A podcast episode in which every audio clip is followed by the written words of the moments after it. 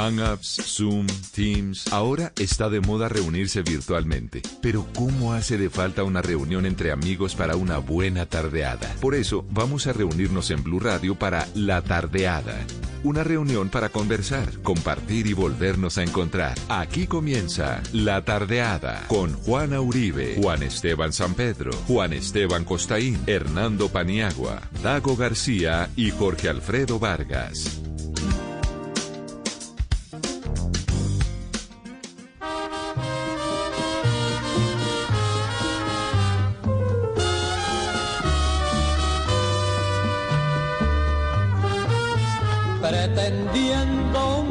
Humillarme pregonaste el haber desdeñado mi pasión y fingiendo una honda pena imaginaste que moriría de desesperación. Total, si me hubieras querido, ya me hubiera olvidado de tu querer. Ya ves que fue tiempo perdido el que tú has meditado para ahora decirme que no puede ser. Pensar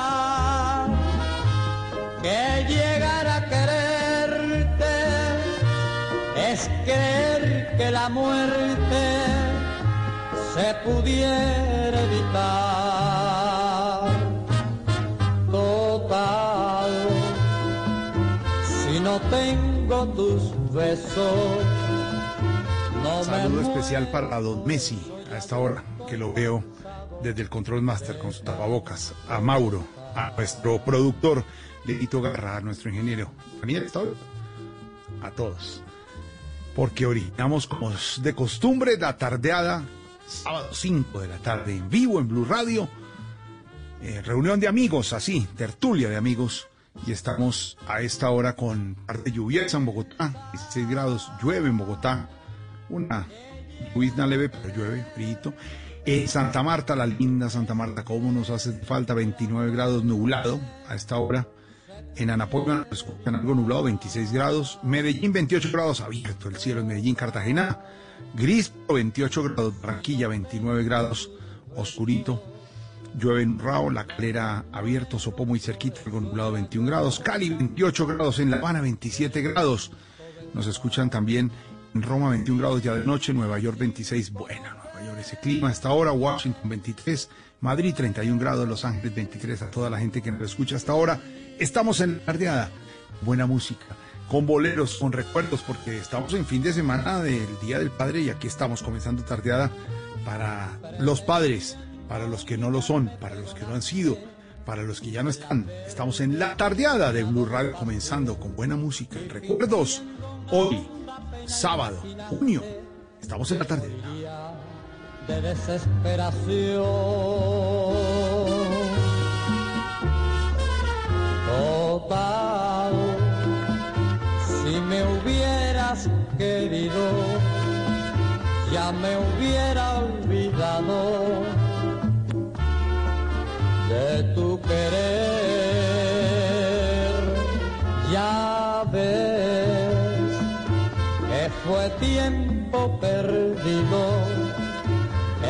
Señor Paniagua, y usted dijo, hoy estamos total. Y estamos total porque somos padres. Y estamos de reunión aquí de, de amigos a esta hora. Y es que estamos, Jorge, en fin de semana del Día del Padre eh, y estamos invitando a, a nuestros oyentes y a nuestros compañeros aquí en la tardeada a que, a que nos aconsejen y nos, nos hagan eh, llegar esa música que, que les acuerda a los papás. Eh, esta es la mía, esta es mi canción, esta es la que, la que mm, cada vez que tengo la oportunidad de jugar billar con mi papá, eh, tiene que sonar. Porque ¿Al billar? Esto, esto, no se, esto no se puede, casi que, o, o uno está tomando algo o tiene que estar jugando billar, de otra manera no se puede oír esta canción.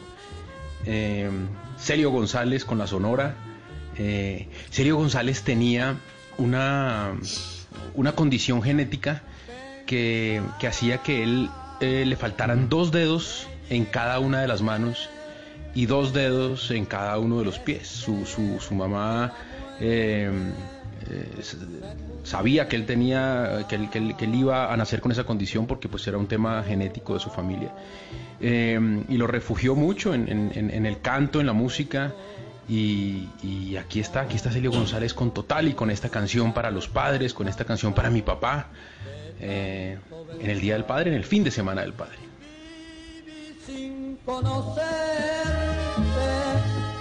puedo vivir sin ti.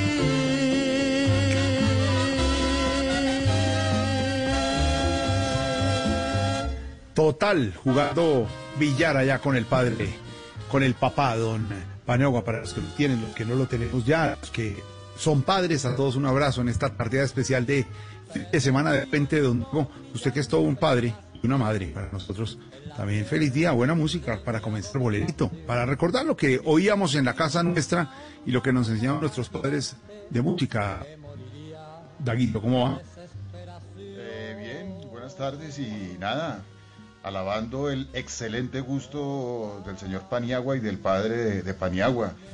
Eh, la Sonora Matancera siempre va a ser la decana de, de, los conjuntos latinos, los conjuntos cubanos y Celio el Flaco, el diablo de Cuba, como le decían. El Flaco formó parte de esa playa de cantantes que Rogelio reunió por allá en los años 50 con Alberto Beltrán, Bienvenido Granda, Carlos Argentino, Daniel Santos. Y yo particularmente tengo una debilidad por el flaco, por Celio González. Me parece que fue de las voces más dulces. Cuando se trataba del bolero, nadie como él. Y habla muy bien de, de, de la familia Paniagua el haber iniciado con este excelente tema. La sonora siempre va a ser oportuna. Buena sonora, buena música con la que arrancamos esta tarde gris en Bogotá. Tardeando hasta ahora, mi Juana. ¿Cómo vamos, mi Juana? Vamos bien, aquí yo tengo un poquito vendaval en mi ventana, está lloviendo con, sí, duro, duro. Con, con, vientos huracanados aquí en Bogotá, así que contenta de estar eh, resguardada y, y, con ustedes esta tarde. Pues ahí estamos comenzando hoy. Buena tarde, de tardeada de amigos, de tertulia. Hoy, los padres numeral, Baneagua, la tardeada blue para que la gente también nos diga esa música que oía en su casa, que le oía a su padre, al papá. Sí, esta música, esta canción, de mi papá, esta fue la que me, la que me ponía como, en, ¿se acuerda la película del paseo? Sí, señor. Algo se acuerda muy bien. Entonces, mi papá nos llevaba a Santa Marta, como les he contado, y por Bucaramanga decía, escuchen a Silvi Villalba. Ya más adelante Garra nos va a poner, Garrita, Silvi Villalba en segundos. Don, nos hacía oír mi papá esa canción. Nos hacía no, nos llevaba. Escuchen esto, ponía su cassette de Silvio Villalba debajo de la, de la silla del Renault 4 anaranjado que les he contado y ponía eh, triste esto, esto, esto. Había, como en el paseo, decía orgullo colombiano. En ninguna parte hay un cañón del Chicamocha y así, así. Así sí, sí. Colombia. Y ponía esto de Silvio Villalba, de mi papá.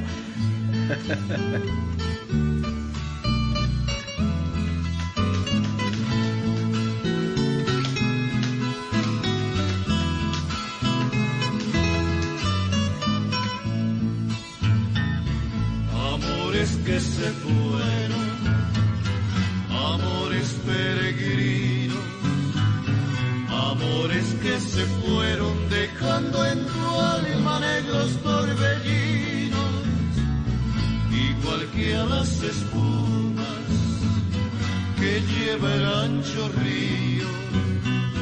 Se van tus ilusiones siendo destrozadas por el ay, ay, ay mientras Paniagua juega billar con su padre oyendo Total, yo estoy en Renault 4 a Santa Marta con mi papá oyendo Silva y Villalba. Y ahí vamos a ir recordando, Paniagua, para que los oyentes en numerar la tarde Blue nos pregunta, esa canción. Pregunta, ese Renault 4 no tenía aire acondicionado, ¿verdad? No, para nada, para nada. No. No se, no se necesitaba en ese momento porque usted corría la ventanilla, quitaba el, el bloqueito la varillita. El palito, la varilla, la varilla que bloqueaba la ventana. abría las dos ventaduras de adelante y ya y mi Sí. papá le puso una como una guantera adicional en la mitad, debajo de la barra de cambios, y ahí Sí. tenía la, la valletilla roja que no podía faltar. Siempre la valletilla. Valletilla roja, sí, señor. Valletilla roja. ¿Cuántos hermanos, José? ¿Cuántos éramos, hermanos? éramos tres, Luis, o somos tres, Luisa, Alejandra y yo, y entonces yo siempre tenía ventana, yo y a la ventana. Concepción machista. El niño El niño. mayor tiene ventana. Y un día me hicieron, me hicieron rebelión y en eh, creo que en el tercer video de Santa Marta, pues mis hermanas dijeron no, porque siempre tiene, eh, porque es el mayor y todo, y que la ventana no, turnados. Entonces mi papá dijo, sí, turnados. En la mitad cogí de una bord, de una de las, eh, ¿cómo se llama esas? Que cogía uno en la De las agarraderas, las manijas esas que tenía arriba. para un lado y para el otro. Y dije, pero me tengo que tener de alguna parte. Exactamente duró 18 minutos el turno de la ventana.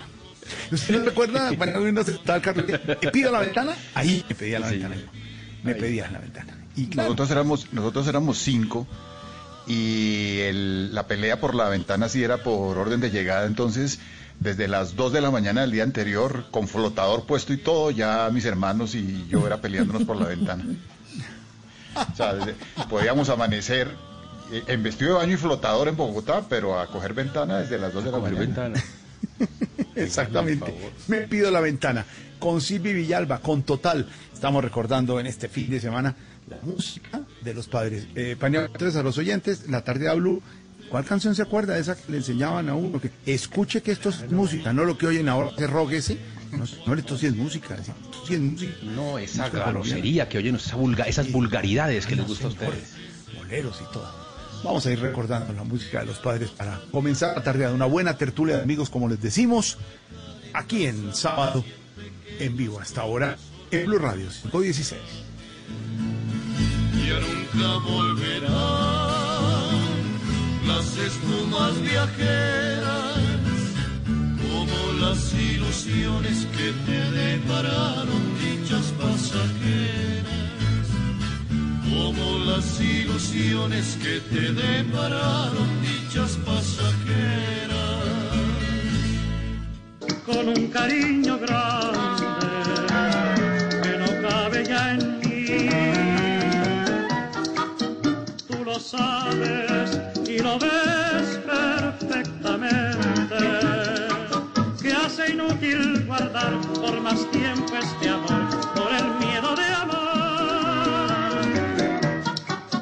Nada dicen verdad con que Tú lo sabes, el doctor Alfonso Ortiz Tirado, mexicano él, mexicano, médico mexicano, eh, cantante tenor, era ortopedista, y esto, disco de 33, Radiola Philips, eh, en mi casa, y mi papá decía, el doctor Alfonso Ortiz Tirado, como si fuera la cita a Dago, a donde el doctor, pero era, ni lo conoció ni nada, sino era su referente, hombre que cantaba boleros espectacular y, y lo recuerdo clarísimo, Alfonso Ortiz Tirado, tú lo sabes y es- escuchen esto, decía.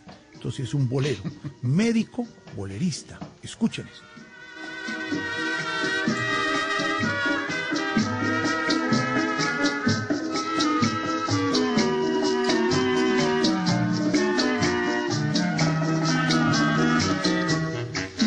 Nada dicen verdad, aunque digas que nunca has querido. Si sé bien que Hoy, señor eh, Costaín, recordando la música de los padres, la que oíamos en las casas y, y oíamos y decíamos, hola, esa es la música, el disco de 33, que los que aprendimos música de boleros, de música colombiana y de otras músicas también, y recordando en este puente algo lluvioso a los padres, señor Costaín, me alegra saludarlo. Igualmente, un placer estar aquí, como siempre, los fines de semana en esta tardeada. Y debo decir que mi papá es un gran melómano, muy ecléctico y universal. Entonces, eh, gracias a él conocí a Franco De Vita, a Eros Ramazzotti y también a, a un grupo que todavía me parece como el himno de la depresión que se llama Los Chasquis. Los Hacen chasquis. música andina. Los chasquis. ¿Qué, qué? No, nos, tocó buscar, nos tocó buscar algo de los chasquis. ¿Qué, ¿Pero qué había de los chasquis? Costaín, ¿qué hay? O sea, No, era eso, era como música andina y yo no sé por qué él ponía eso los domingos eh, en el crepúsculo del atardecer, que ya de suyo el domingo a las 5 de la tarde, pues es el instante de- de- del derrumbamiento moral de la humanidad. Y con esa música de fondo era de verdad como para pegarse un tiro, pero al mismo tiempo le encantaba la sonora matancera y, y- y ponía una cantidad de cosas magníficas. Jerry and the Pacemakers, entonces a él le debo mucho en cuanto al eclecticismo musical. Una gran variedad, porque de Franco de Vita hasta los chasquis, pasando por la sobra, la que quiera. Ah, estos Mire, ahí tiene sus chasquis. Ah, están sus chasquis. No me hagan esto, por favor. Eso es complicado, le digo. Y un domingo a las 6 sin hacer tareas. Sin haber hecho tareas. La comercial papelera full. Uno dice, Dios mío. Y le decían a uno, pero siéntese, siéntese y la oye bien. Siéntese ahí, no me pare. Atención. no te va- Escu- escu- siéntese ahí, siéntese. Eso sí es música. cómo andan ahí con esas cosas terribles de, de- de eclipse total de Pero la esto no levanta en ningún momento, ¿no? O sea, no, no pensemos que esta es la intro. Esto es así todo, ¿cierto? Es así, todo el álbum. A ver qué pasa. Toda la carrera son- musical de los chasquis es esta vaina. ¿Esto no es la introducción? ¿Es toda la canción así? No, veré. No, ese es el Esto tiene lamento desarrollo. boliviano, eso es una cosa- después se pone peor, tranquilo. A ver. Ahí va. Ahora sí. Ahí va, ahí va. Ahí despegó. No. No. No, dele, dele otra oportunidad. Primera. Están afinando. Ya viene, ya viene. Ahí va a ser. Ahí. ¿Esto es en Popayán? ¿Esto es en Popayán o en Bogotá? En Bogotá. En, en- en Bogotá, en el barrio Recreo de los Frailes y, y sobre todo era el domingo lo que, lo que agravaba la Me música. dicen por in- me dicen por interno que esta canción dura 37 minutos. ¿Podemos dejarla? o sea, esta vaina puede. Tal vez era pereza Y ir a cambiar, cortarla darle es vuelta. al- una considerada una afrenta a los dioses, ¿no? O sea, Sí, a los dioses andinos, al cóndor, a, a- exacto, sí, al a concho, todo. a toda A la- los ancestros. Pero durante mucho tiempo la, durante mucho tiempo la música andina fue considerada como la música bandera de la izquierda, ¿no? De, de- de Total. grupos como Chimisapagua, Jackie Candru, los Amerindios, Inti Limani, todos estos grupos que se convirtieron como en las en la, en la banda sonora de la izquierda de los 60 y los 70 fue, fue bien, bien, bien sintomático Este- eso de, este- de usar la este música grupo de andina los- como bandera. de los chasquis de Dago, música andina argentina 1975, creada por el gran vientista y compositor Rodolfo Dalera. Muy bien.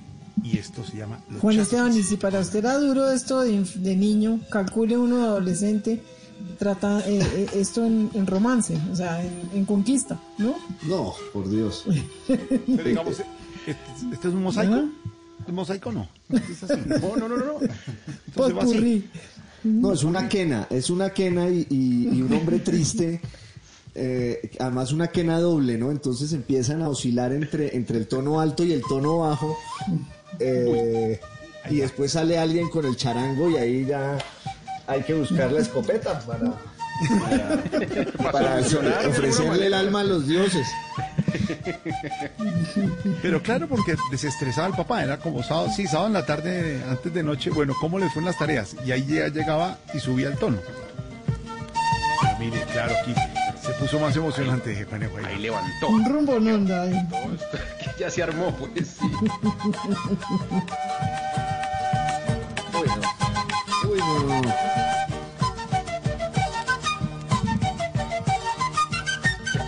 Acompañado con qué? ¿Esto era sentado en la sala? ¿Tocaba oír eh, los chasquis? Con, con- con- ¿Cómo era? Impregnaba todo, im- impregnaba todo el apartamento porque él se encerraba en su estudio, ya digo, eh, y como para reivindicarlo, pues, porque, porque en su día no vamos a, a asociar eh, su nombre solo con los chasquis, ni más faltaba, pero él era un- es un tipo con, con una universalidad musical que pasa de Jerry and the Pacemakers a Eros Ramazzotti, pero había unos momentos de decadencia en los que nos sometía durante horas a los chasquis o a, o a la versión lírica de los chasquis que, que toda la vida la he detestado y, y sé que es una herejía, que es Mercedes Sosa. Con unos tambores y esa voz eh, de ultratumba. Le, te- le tengo a Mercedes Sosa, le tengo. ¿Gracias a la vida o cuál quiere? Esa, esa. Subo en la región más vegetal que el tiempo y de la luz. Todas Claro, las voces todas. ¿no? Todas las voces estamos- todas. Es, es- es- Esa es eh, Garrita, todas las voces todas de Mercedes Sosa. Pero ¿por qué el domingo por la tarde eso? Porque uno le puede dar eso el martes, pero ¿por qué el domingo en la tarde? Tan curioso, ¿no? Porque tocaba salir a trabajar el lunes, era depresión total. Ahí está. Recuerdos de infancia del señor Costaín. Escucha, Mercedes.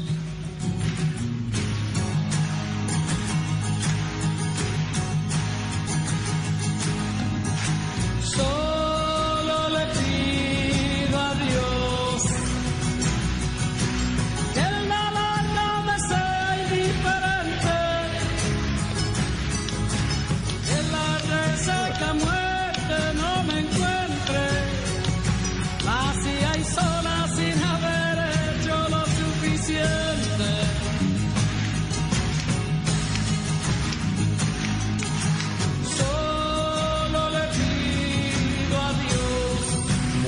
Mercedes hace 10 años, la, la voz de América Latina, fundadora del movimiento del nuevo cancionero, y solo le pido a Dios. Lo que pasa es que hubo un grupo, los ¿cómo llamaban? Eh, los Miriach, que le- la imitaban y, y Uy, sí, Gracias, eso Midachi, el Midachi Trio Midachi Show, Trio que eran Show. argentinos. Sí. le complicó la vida, porque arrancó a hacer Sí. una parodia que no puede hacer ni respeto contra Mercedes Sosa, y uno de ellos se disfrazaba de Mercedes Sosa y decía, gracias Piero, Piero, gracias. ¿verdad?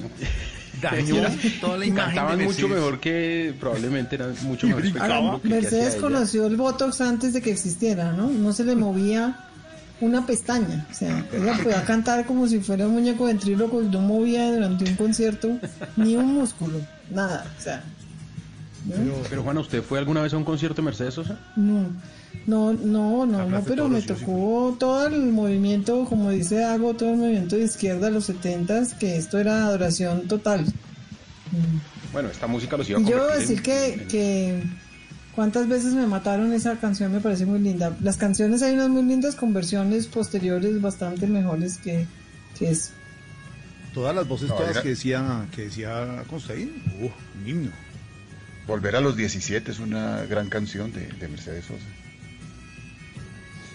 Sí. Es todo lo que la rodeaba lo que me parece a mí terrible, pero digamos de los recuerdos míos, pero porque si era mucha habladera de mierda Ave María. Dios mío. Sí, Eso no para ponerlo, pues, ponerlo pues en las palabras que son. Sí, Sí. sí, sí, María. ¿eh? ¿Cuál tiene ahí, Garrita? Otra Mercedes, otra Mercedes.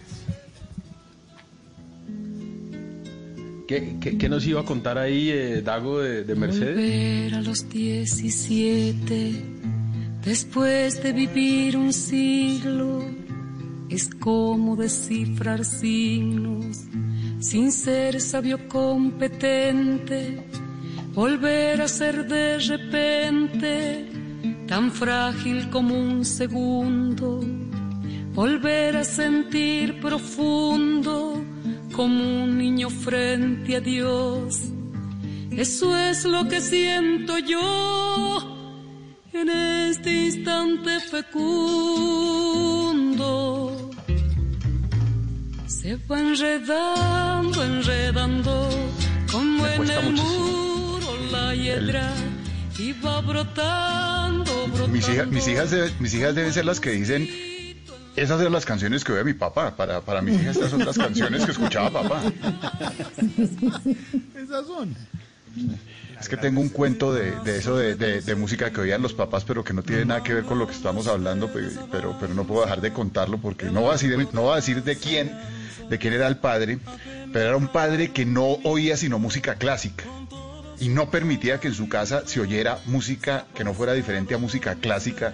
Y a este amigo lo sometieron durante toda su infancia y adolescencia a que tenía que oír Bach, Beethoven, Liszt, o sea, era solo música clásica. Y una vez el señor llegó como a las 3 de la mañana y puso un disco de Claudia de Colombia. Y entonces se levantó mi amigo y encontró a la mamá escondida detrás de la puerta de la sala viendo, mira a la mamá y ella le dice, su papá tiene moza.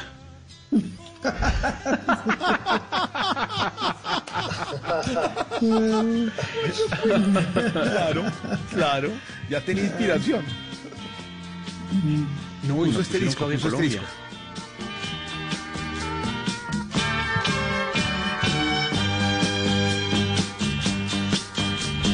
Nuestra historia de amor Sí, sí, puso este. sí. no la podré olvidar.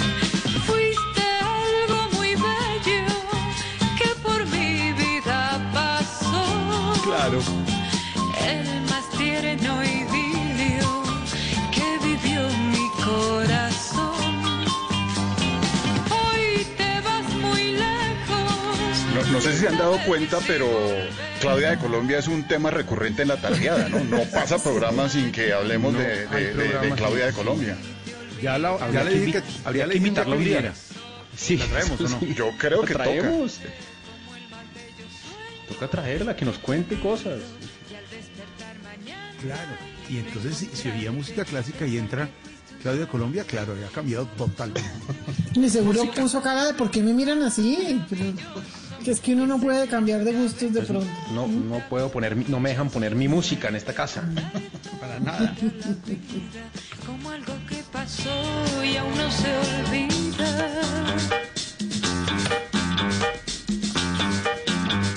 No sé si ustedes recuerdan también una película de los de, de los mm, finales de los setentas que se llamó eh, Tiempo para amar, que era una película donde Claudia de Colombia hacía era era un eh, es una película de mi amigo Gustavo Nieto, pero era un poco un fusil de, de Mafer Lady o no me acuerdo de, bueno, de una de estas películas sí. Eh, en que Claudia de Colombia hacía de una monja que cantaba y el, y el Ay, Julio Alemán, que era el actor, el actor mexicano, era un viudo que tenía unos hijos, la contrataba para que le cuidara a los hijos. Y la villana de, de esa, de esa película era Amparo Grisales. Creo que fue la única vez que vimos a Claudia de Colombia y Amparo Grisales en, en- en un producto audiovisual. Se llamaba Tiempo para Amar y fue una película exitosa en su momento. Para seguir con nuestro tema recurrente de la gran En, Claudia en de el Colombia. niño y el Papa, Claudia de Colombia es la mamá, ¿no? ¿Ah, sí? Sí. Yo leí- ah, sí, señor. Que solo, que solo tienen una oportunidad para esa escena, ¿no? Contaba Juana. Una sola oportunidad para la escena con el Papa, ¿no? El niño y el Papa. Y salió. Claro, porque los metieron ahí en la mitad de la multitud y, y además le echa- eh, echaron y empujaron al niño a que llegara hasta donde el Papa, a ver el Papa qué. Y el Papa de pronto se levantó y lo tocó, lo saludó y eso es, imagínense, hicieron toda la película alrededor de eso. Alrededor de eso. pero, teniendo la pero escena.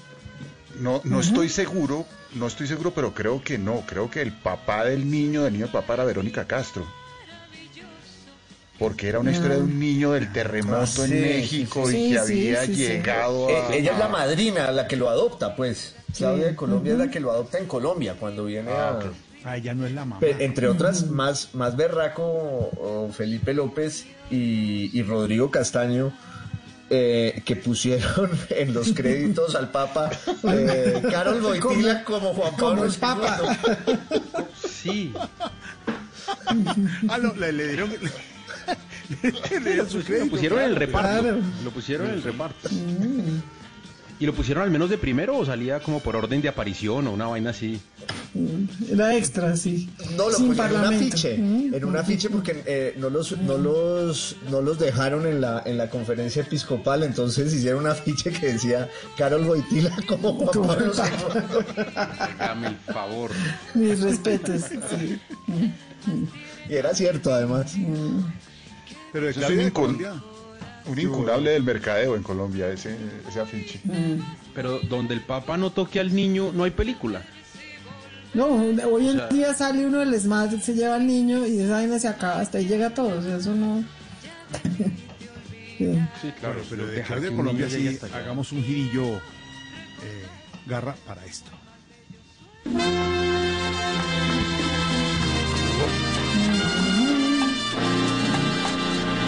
Volviendo al bolero.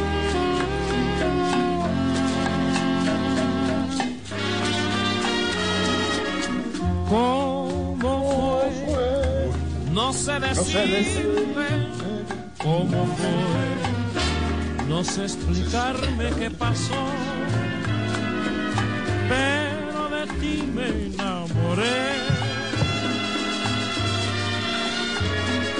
Fue una luz que iluminó todo mi ser. Como Esto sí es música, como diría el papá. Esto sí es música, ¿cómo Benny fue? Moré, Benny Moré, hombre. era Bartom- Bartolomé Maximiliano Moré. Lo mejor que dio Cuba. Esta, esta música, Jorge, esta era la música que sonaba en, en- en- en la rocola que tenía el abuelo en 610 AM Bolero Estéreo. Bolero estéreo, claro. Sí, señor, esto era 610 AM Bolero Estéreo y, y, y agarrar la emisora, eso era un lío, ¿no? Porque es que eso, eh, usted le pegaba la emisora y nadie podía mover el dial porque eso después volver a, volver a conseguir ese, eh, ese pedacito de música, eso era complicado, porque además el radio solo tenía M. Y, y, y ahí fue donde, como que el, último, el último lugar donde uno podía oír a la, a la sonora, donde uno podía oír esta, este bolero eh, de músicos cubanos, porque hoy en radio casi que no hay ningún espacio para, para esta música que es, que es además muy chévere. Pero yo creo que yo creo que todos coincidimos en que esa educación musical con el bolero es lo mejor que nos pudo haber pasado ah, en, en esa época porque realmente sí hay una calidad musical en, en todos estos cantantes y en, en esas canciones. Yo sí le agradezco mucho, realmente. Fueron tus ojos o tu boca, fueron tus manos o tu voz. Fue a lo mejor la Y impaciencia. es que el bolero, el bolero tuvo muchas manifestaciones, ¿no? Porque tuvo el, el- el bolero cubano rítmico, el bolero puertorriqueño, el bolero de trío y el bolero yucateño, el, el- bolero de, de- Yucatán, que, cuyos representantes Manzanero y, y- y el flaco Agustín Lara hicieron también un bolero de una calidad impresionante. El bolero tuvo como, como diferentes formas, diferentes manifestaciones en todo el Caribe. Eh, pero, pero Dago, pero sí era, sí era Cuba eh, como el lugar donde, donde nacían casi que los grandes, los grandes artistas de, ese género, ¿o no? Pues en Cuba y en México, ¿no? No, no, no hay que olvidar que, México fue el, el- la cuna de los, de los grandes tríos de boleros, por, por los panchos. Y, es un bolero diferente al, bolero cubano. El bolero cubano es más rítmico, es más orquestado. eh, se parece un poco al, bolero yucateño, pues tienen como, como, como la misma raíz, pero Cuba, eh, pero México también fue cuna de- del- del- del gran bolero. Y aquí tenemos de fondo a Armando Manzanero. Este, este era otro, pues. eh, ¿Cuánto medía Que uno Manzanero? decía Virgen de Correr, en vez de Virgen de Correr, uno cantaba Virgen de Correr. Virgen de correr. Y creo que fue el último, fue el último gran bolerista, ¿no? Manzanero fue el último gran compositor de, de boleros. Eh, yo creo que después de él no hay otro compositor André- que uno diga es. Andrés es- Cepeda, por eso es que yo creo que es tan valor, val, va- ¿cómo se dice? Valoro tanto, valioso. Una persona como Andrés que ha mantenido el bolero y, y, por ejemplo, para mi hija, el bolero es él, ¿no? Es, eh, Sí, es cierto, es cierto. Sí, es cierto. Sí, es una generación que, que, que no conoce de esta clase de música por, por, por nadie distinto a Cepeda. Eso, eso es realmente muy valioso. Manzanero, Manzanero, eh, 1.55 de estatura, ¿no? Eh, sí. y, su, y su voz era un poquito correspondiente a su estatura, ¿no? Porque es una voz eh, un poquito mm, bajita, digamos. Eh, Nasal, totalmente. nasal, exacto, nasal. Otra, Y esta es y- otra, otra. Y, creo que el mejor, creo que el mejor intérprete de, de Manzanero fue un cantante cubano que también eh, en, en- en su época hizo cha-cha-cha con, con la orquesta de José Fajardo, que fue Roberto Ledesma. Un gran bolerista que además en, en las, las canciones de Manzanero, en la voz de Ledesma, es una cosa para, para volverse loco.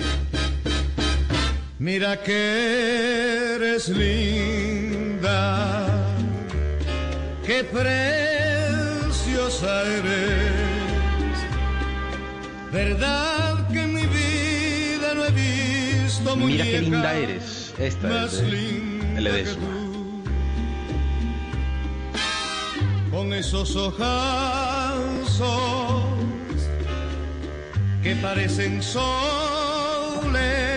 Originalmente Ledesma fue el cantante de la charanga de José Fajardo y también eh, cantaba el cha-cha-cha y la charanga muy bien, pero definitivamente su, gran figuración lo hizo a partir de- del bolero, de este bolero caribe tan cadencioso.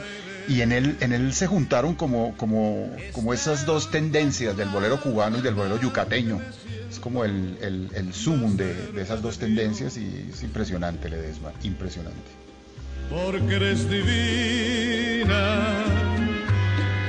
tan linda y primorosa, que solo una rosa caída del cielo. Hoy en este, en este sábado de la tardeada, en este fin de semana del Día del Padre, eh, con la música que nos recuerda a los papás, nuestros oyentes nos reportan eh, su sintonía, un saludo ahí a Raimundo Suárez, dice que no salió hoy, muchas gracias, muy gentil, que no salió por esperar la tardeada. No podía salir, Raimundo, no me hagan la que hicieron ayer, que salieron como Tenía locos, no se puede salir. Cédula aparte. ¿Mm? Sí, se quedó en la casa. Eh, está también Ligia Ramírez, eh, Nicolai Meñanca, reportando sintonía en este, en este fin de semana, en este sábado pero- de la tardeada, pero- con bolero. Pero creo que, creo que ya hace falta subirle el ánimo a esto porque después de la bajada que nos pegó Costaín con los chasquis no hemos podido levantar cabeza. Eso ya, No ya, ya hasta Paniagua está hablando, ya, ya Paniagua está hablando hasta gutural. Metámosle algo de sabrosura y algo de ánimo, porque si no vamos a terminar pues por el piso en este do- en, en este, en este sábado que ya parece domingo, con, con, con, con este tono que estamos manejando. Ahí yo recomendé un tema de Oscar de León que se llama A él. Y con eso tenemos que subir la, tenemos que subir la adrenalina porque Sí, Costaín nos mandó al fondo. esto. No, es que yo sabía. Como un, domingo, como un domingo en la casa de Costaín con los chasquis. A ver, Es le pedimos no- a Garrita que nos Quiero ayude con... advertirles que uno no se repone de los chasquis nunca.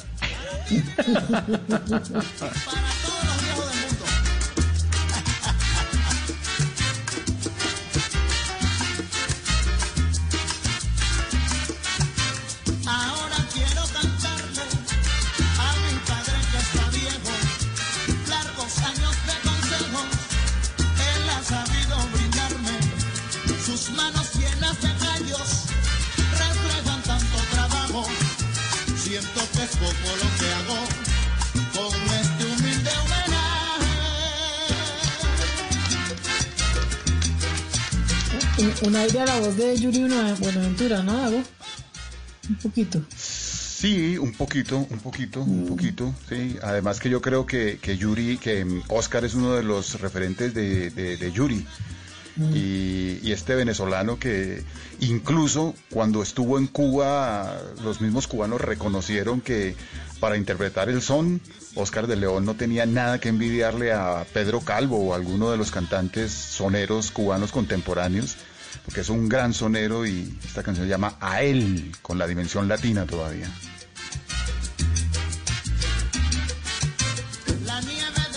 Oscar de además Dago interpretando un, un instrumento que no es, eh, digamos, no, no es muy popular dentro de los líderes de, de las orquestas, ¿no? Eh, porque porque mm, ellos Pero- casi siempre tienen como... No, pero en la, tradición en la tradición salsera sí, eh, Paniagua. Por ejemplo, Cachao que fue, fue un band líder sí. que, que manejaba su orquesta con el bajo. Eh, eh, Bobby Valentín también fue un band líder muy importante en la salsa, manejaba el bajo. Hay un extraordinario bajista, se llama Andy González, que también manejaba su banda desde, desde el bajo. Hay muchos, muchos, muchos, Sal Cuevas.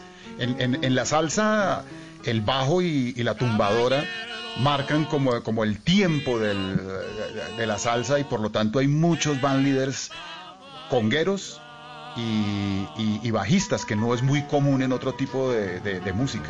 Pero sí, los, bajistas son muy importantes. En este es cachao. Pero, y en, todas, ah, casi en toda la música popular, Dago, el bajo que parece imperceptible es el instrumento más importante. Es el que lleva el hilo del ritmo y el alma de, de- de las canciones está es en el bajo. Además es el instrumento que uno oye a dos cuadras de la, de la fiesta, ¿no? Lo único que se oye a dos cuadras de la fiesta es el bajo, o sea, es el, ¿En el qué único que se oye. Exacto, y es el bajo, el único que el noble bajo. Ahí está cachao.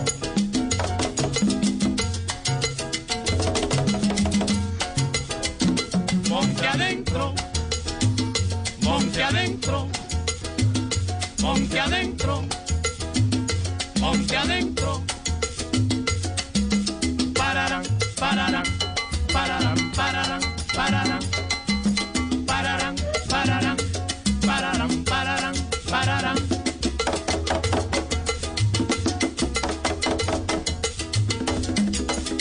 Más saludos ahí a nuestros, a nuestros oyentes, los que nos acompañan casi siempre, Andrés Felipe Muñoz. Eh, dice que el panorama de los oyentes de hoy es que el 43% de los, de, de los oyentes hoy son papás tomando café, tomando tinto negro y oyéndonos ahí en la tardeada. Está eh, DJ Sebas, como siempre, Mayiret desde el Puente Nacional en Santander, nuestros oyentes acompañándonos en este sábado de Día del Padre. ¿Cuántos son? ¿Cuántos son? Hasta ahora llevamos solamente 16. Eh, pero es, digamos, la, la- La meta. No es el tope, no es el tope. Hemos tenido, un día tuvimos 19 oyentes, ¿se acuerda? Con Carlos Sí, Vives. pero no, no nos vamos a acordar de ese día. No vamos a revisar. Eso es porque, porque la mamá de... Ese se elimina como un pico, o sea, eso es estadísticamente se Y la elimina. mamá de, Estadísticamente sí hay que cortarlo, sí. y la mamá de Costaín jala mucho allá en Popayán. Entonces empieza a, decir- a pasar la voz tampoco. No, no se puede.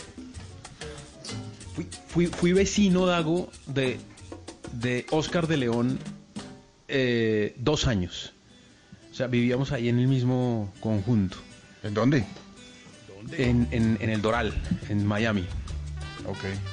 Y, y- y Oscar de León siempre estaba eh, eh, como en pinta de gimnasio. Yo me quería tomar una foto con él. Sí, sí, sí, sí, sí. Pero él siempre estaba en pinta de gimnasio, él siempre estaba, él acababa de salir de hacer pesas o de la, de la trotadora o de tal. Yo decía, no, hoy no es el día. Nunca, nunca pude, en dos años nunca lo pude agarrar con, con pinta para una foto.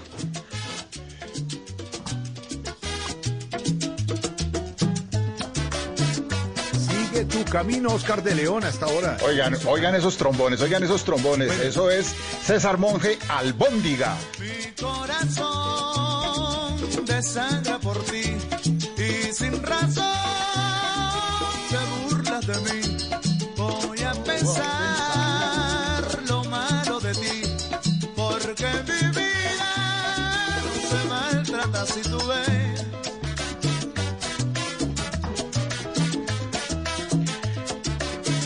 Una de, las eh, habituales peleas que tuvo Jairo Varela con, con su grupo, que Jairo eh, tenía unas relaciones bastante complejas con sus músicos, en una especie de rebelión que le trataron de hacer sus músicos, Jairo decidió despedir a toda la orquesta y se trajo de Venezuela a media dimensión latina, entre ellos a César Monge, y con ellos hicieron un, un par de discos, o como tres discos, además con Tito Gómez, un cantante, y luego cuando ya tuvo diferencias con César Monge, César Monge se convirtió en el director, director musical de uno de los invitados que tuvimos en el programa, de César Mora.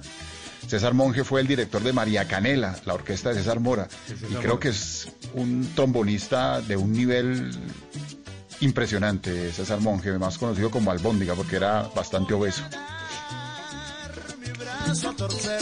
Yo sé que tú me quieres y vas a volver. Y te diré que es muy tarde ya.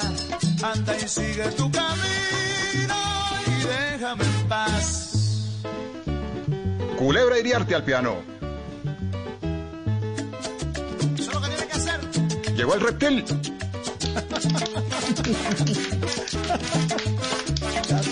Se metió con toda Dago. No, me perdonan, pero es que a mí la buena música me emociona y, y la dimensión latina de esta época, con un sonido bastante simple, ¿no? Bastante poco producido, un- un- muy, espontáneo. Yo creo que este tema lo grabaron con, con toda la orquesta en, en el estudio, en unos cuatro o cinco micrófonos, pero eso no lo reemplaza nada. No le vi la misma emoción a Dago cuando los chasquis de... No, es que, es que el tema con los chasquis se complicó, sí.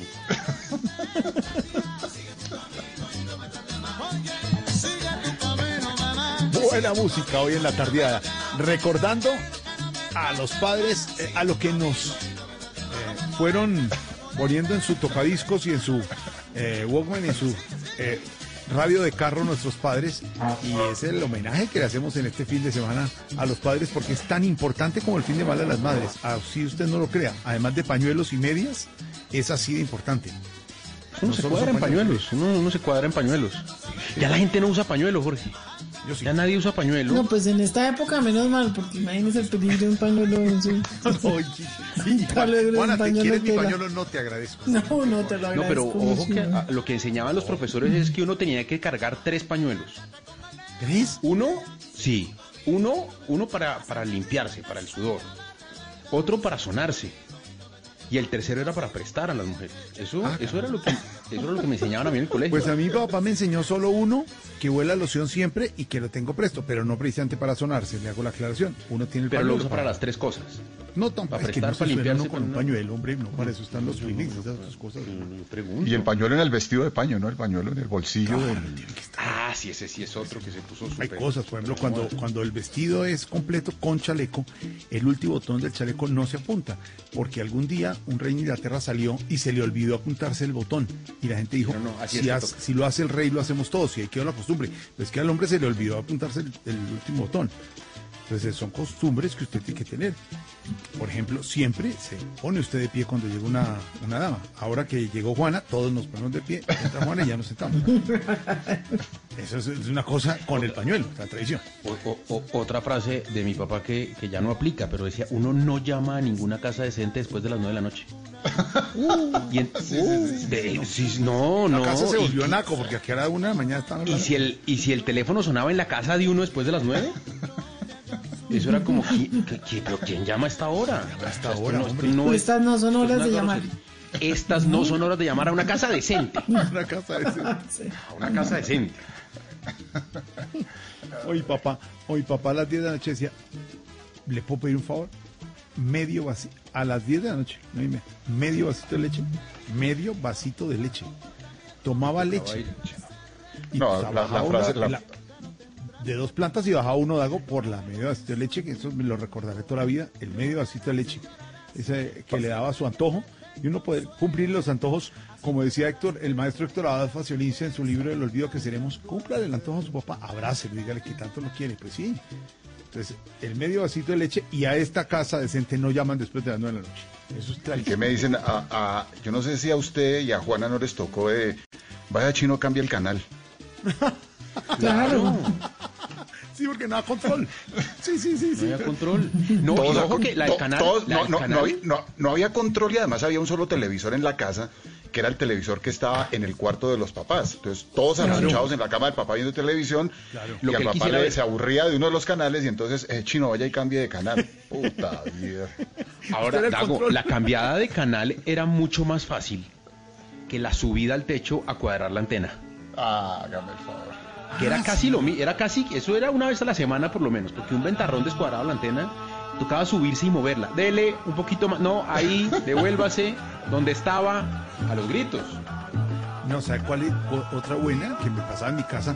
En mi casa había cuarto debajo del, de la escalera, el cuarto San Alejo, donde mi papá toda la vida tuvo, no sé por qué, media, media pinta de, de pintura de la que pintaron la casa con un palo y el tiner al lado por si acaso. Siempre había, ahí por si acaso alguna cosa. Tienes no un- le voten eso, que uno no, no, sabe le en qué boten eso momento. que uno no sabe cuándo necesita esa pinturita. Siempre tenía Y ese pantone no se consigue. Ese, Claro, ese pantone fue y- hecho especial para la casa. por supuesto, y un destornillador y un alicate y un hombre solo. Y, y había zarzo en mi casa, donde crecimos, no sé si en su casa había zarzo, y allá se guardaba lo de la Navidad. Entonces esto, el, el- llegaba diciembre, súbase al zarzo y bájelo a la Navidad. Un Papá Noel que se, se ponía en la puerta, el árbol y todo, porque una cosa No, el árbol no, el árbol en, en esa época uno usa, uno, uno sí usaba pino chamizo. de verdad. Chamizo, sí, Mm, pino de verdad, chamizo. chamizo. Que se compraba en la 57 con 3 en Bogotá. Y, y musgo, o sea, nos lincharían, quemarían vivos los Ah, por ambientalistas. Imagínese hoy donde usted le diga a sus hijos que hacer un Musgo el pesebre con musgo. Irse uno a arrancar musgo, sí, claro. Y, y- y hubo campaña, ¿cierto, Juana? Eso hubo campaña en televisión Sí. para que uno no arrancara el musgo. No, y está prohibido. Hoy en día lo, lo es un delito, ¿no? No, por supuesto. Sí. Porque Pero bajaban, al no sé si se acuerdan ustedes, los que bajaban leña y vendían leña, vendían el musgo, ¿no? Sí. Traían los, Al ladito, los tapetes de al musgo. ladito, sí. Mm. Ahí en el separador al ladito donde vendían la pólvora, porque eso todo se podía comprar. Ah, sí, había pólvora, claro. Pólvora, Pólvora sin problema. globos, globos con su... Globos, con los que quisieran, voladores, totes, mecha, todo, claro. Y, mechas. no, por favor. Pesebre No, con, con aeropuerto, ¿no? no, claro. El pesebre le cabía de todo, Pesebre- uno le podía meter de todo. Pi- Piscina, aeropuerto, lago, cisnes, ¿no? Barbies. Business, todo. Barbies, Barbies sí. cabían, sí. Mm. Sí, ese- yo, yo creo que ahí la el arte posmoderno logró su punto culmen. Después del pesebre con Barbies no hay otra obra que, hay otra vaina. que, que ni, ni Dalí ni nadie pudo Nada. imaginarse un- un- un- una obra de, esta, de, de estas características. A la escala que fuera, ¿no? Además, ¿no? O sea, Ah, no, no, eso Es no que usualmente, ¿no? Usualmente las ovejas eran más grandes que los pastores. Y una siempre se cae. Hay una oveja que se cae. Que no hay Una forma de que la siempre. levante nadie, sí. No te digo, porque es 6 de la tarde, dos minutos, recordando a papá. Podía ser la tardeada de hoy, con buena música, con buenos recuerdos, jugando billar, escuchando buena música andina el domingo por la tarde, viajando en Renault 4 Bucaramanga, cambiando el canal manualmente, oyendo música también de otras latitudes. Aquí estamos recordando en este fin de semana en la tardeada, a papá con buena música y los acompañamos, la tardeada blue. Vamos al himno nacional con un buen café de Juan Valdés y regresamos después de las noticias a la tardeada blue.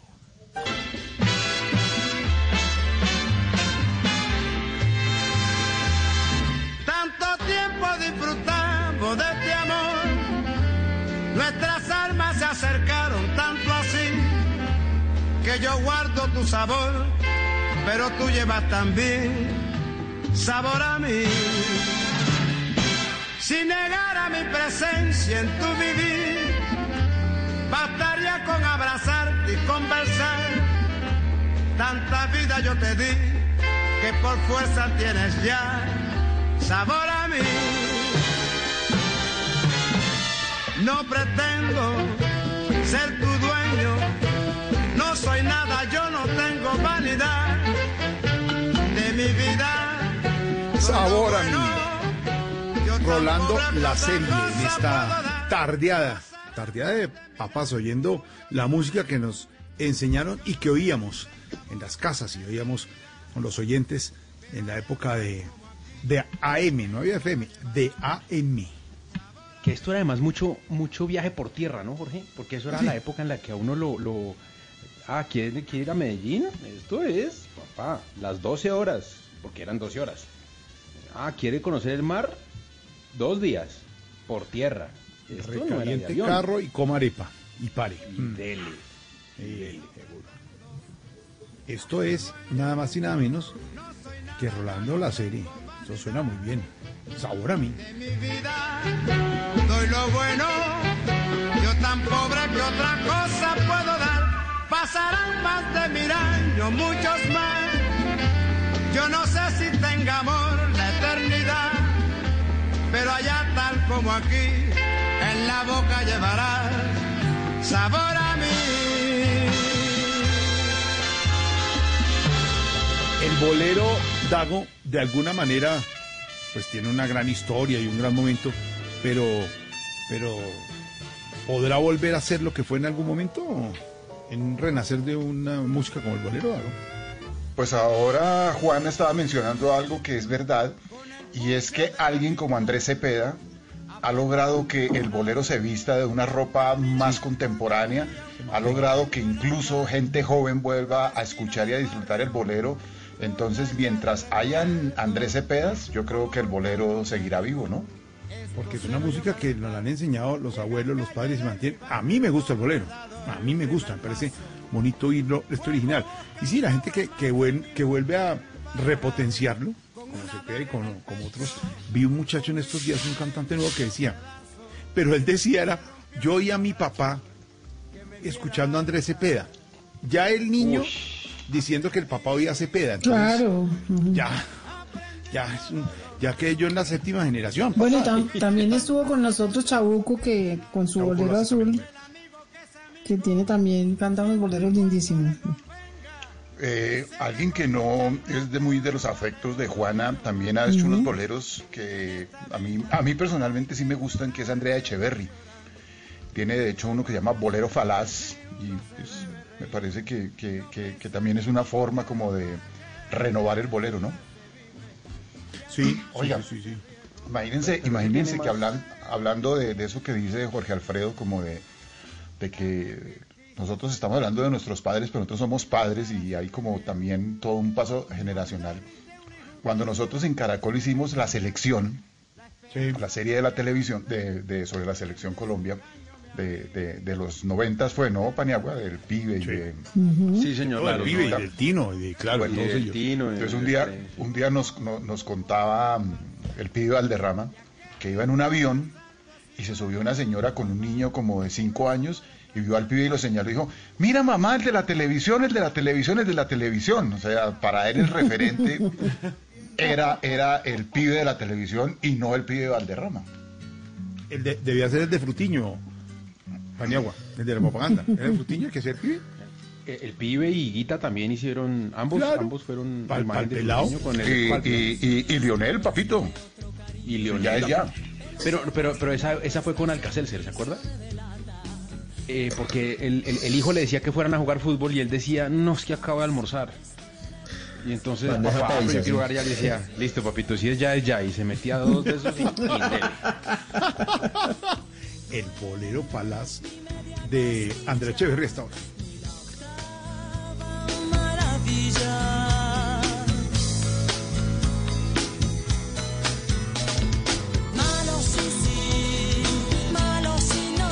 Este cuento es como para, como para Constaín, porque un día de votación en Bogotá me fui con mis hijas chiquitas.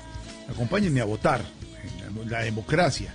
Uno como ciudadano tiene derecho y uno vota porque Y, obliga, y, y obligación. una obligación, compromiso para ¿verdad? y fuimos ahí a la carrera séptima con calle 63, eh, que hay un carulla para los oyentes que no son de Bogotá, y entrando venía Pacheco, Pacheco, y uno ve a Pacheco, yo veía a Pacheco y esto era pues lo máximo, Constantino, imagínese, Pacheco, persona Sí, y, tal, sí. y, y- y ya, y ya me veía, en me televisión, entonces me saludó, Jorgito, yo Pacheco, niña, saluden a Pacheco, ¿cómo le va, señor? No, no, eh, niñas, es Pacheco. Es Pacheco, Pacheco. sí, sí, como- ¿Sí? Bueno, señor. No, pues claro, a ellas no les había tocado, me pasa exactamente lo del cuento de Dago, en el avión, el Pacheco de nosotros, era otro Pacheco, ya era el Pacheco de pronto de Dago de día a día, que hacía entrevistas, y, pero el Pacheco animador de todos los programas, no. Entonces la niña del avión vio al pibe, al pibe el de las comerciales, pero no al pibe jugando con la selección, que era lo máximo. Posiblemente es el referente. No, todos los Pacheco, mismos famosos son. Pacheco era la persona más famosa del mundo. Del mundo, Eh, del mundo. Por ejemplo, Daniel, para Daniel Samper Pisano, todavía hoy el referente de fama y de importancia en el mundo universal es Pacheco. Él cuando quiere decir que algo es más importante o más famoso dice, es que eso es más importante que Pacheco. Pacheco. Yo el otro día le decía, pero usted no puede seguir con eso porque es que nadie le entiende. en las redes, Pacheco. Sí, pero la emoción, yo me acuerdo, un di- yo de pelado, íbamos un día en el carro con mi familia y en algún sitio de Bogotá par- paramos en un semáforo y al lado, ¿ustedes se recuerdan que Pacheco siempre tuvo un Mercedes-Benz? Mercedes Coupé. Toda la vida, el Mercedes.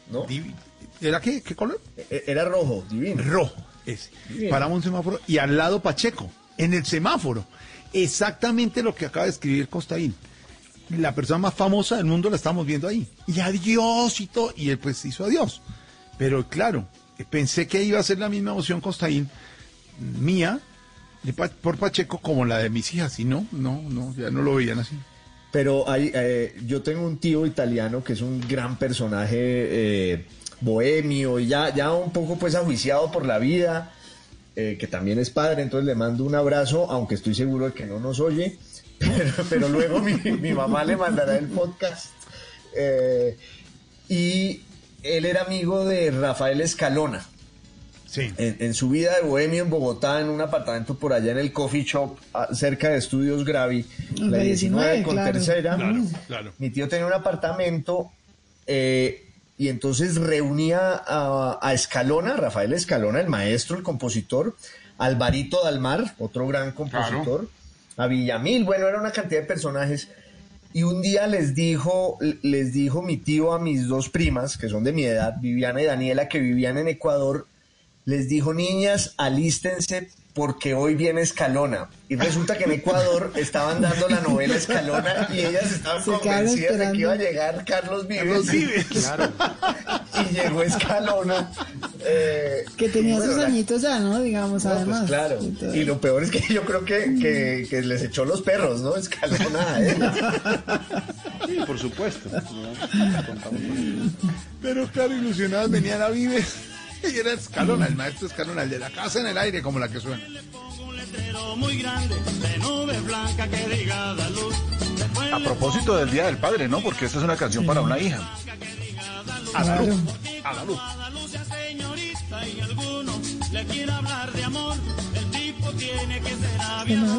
para que pueda hacerle una visita. El tipo tiene que ser aviador para que pueda hacerle una Un famoso que, que hayas conocido, mi Juana, porque uno de pronto, gracias a la, a, la vida profesional, ha podido conocer grandes famosos y no me van a decir lo del Papa, que no se los va a recibir, gracias, pero, pero sí fue impresionante y muy emocionante conocerlo. Pero un famoso que uno diga, pude conocer a ese famoso, que no sé, en Pues yo tengo música, uno en que no solo conocí, sino que tuve clase con él durante varios meses, que fue Sergio No me lo vaya a Leone. quitar. ¿Quién? ¿Quién? Sergio Leone. Ah, Y, y cuando, cuando estaba estudiando yo en Italia, por fortuna, porque yo tengo una suerte muchas veces muy grande, ese semestre aceptó dictar clase y nos tocaba ir a la casa de él, que era fuera de Roma en el Eur. Y nos recibía en, bata, en bata y calzoncillos y, y- en bata de seda, como era. Y todos vivíamos muy, muy, pues muy sorprendidos y muy fascinados de estar ahí y lo que además, además en esa época para mí él era un grande, pero además en un momento dado dijo, perdón un momentico que tengo que recibir una llamada y empezó a hablar con Robert De Niro. Además, eh, Leone no hablaba inglés, entonces le hablaba a De Niro en italiano y De Niro le contestaba en inglés porque él después nos contó que así se, que así se comunicaban y así lo había dirigido. Y bueno, yo creo que sí es la persona de cine sin duda más famosa que, que conocí, además que tengo un diploma firmado por él y que, que fue un gran profesor, además. Una, una cosa increíble. Un famoso, un famoso. Uno ahí les dejo, "Qué pues". bonito". Claro, y además lo disfrutó, lo disfrutó en bata, en calzoncillo, estoy diciendo, En disfrutarlo su casa, claro. Ujú. Eh, mi Juana, en su casa. Esta es una, es una gran experiencia. ¿Por qué? ¿Cuál pensó que le iban a quitar, eh, Dago? ¿Qué famoso? Pues un famoso y sobre todo un tipo muy importante que conocí precisamente gracias a Juana, que fue Jean-Claude Carrier, el guionista francés, que fue guionista de Buñuel, que fue quien hizo la adaptación de La insoportable Le- la edad del ser, que fue quien hizo la adaptación del tambor de hojalata, que El regreso trabajó de con el, el regreso de Martín Guerra, que hizo, eh, eh, hizo trabajó con Peter Brook eh, y las grandes películas de Buñuel la- la- las escribió él. Y tuvimos la oportunidad con Juana de, de tomar un taller que organizó Juana aquí en Bogotá y estuvimos compartiendo con, con- con este señor seis días, ¿no, Juana? Sí, increíble. Pero- y, y- y- y fue un tipo que de verdad me, me cambió muchas cosas de, de- de- de las que tenía en la cabeza con respecto al oficio. Fue- era, era una especie de sabio que, que afortunadamente lo, lo pude conocer. Costaín, ¿cuál puede ser el famoso que ha podido conocer? Que uno diga, me, lo conocí. Vale- el, pa- el vale Pacheco decir- como para vale- Daniel Samper, el Pacheco. Vale decir Pacheco. No, eh, no, yo tengo dos pues, famosos de verdad, famosos a- al nivel de, de- de Pacheco en los términos de Daniel Samper Pisano. Yo tengo dos. Uno que, que es un ídolo de mi juventud, aunque por estos días está de capa caída, y, pero del que me hice pues amigo, que es Miguel Bosé. Eh, y, y al que lo adoro y, y que es un gran personaje. eh, a pesar de sus eh, reflexiones recientes sobre el, digamos. sobre el Sí. coronavirus, pero tuve una experiencia para mí estremecedora y reveladora en el Hay Festival en Gales, en el pueblo en el que nació el Hay Festival, que el pueblo se llama Hay, por eso el festival se llama así, y me invitaron en el año 2011 y ese año estaba la esposa de David Gilmour, el guitarrista de Pink Floyd, que es una gran escritora inglesa que se llama Polly Sampson. Ella también estaba invitada. Y en la sala verde, como se llama, donde están los invitados, estaban Polly Sampson y David Gilmour, ahí al lado mío. Y es para mí pues un ídolo como no hay otro, guitarrista de Pink Floyd, una estrella, etcétera.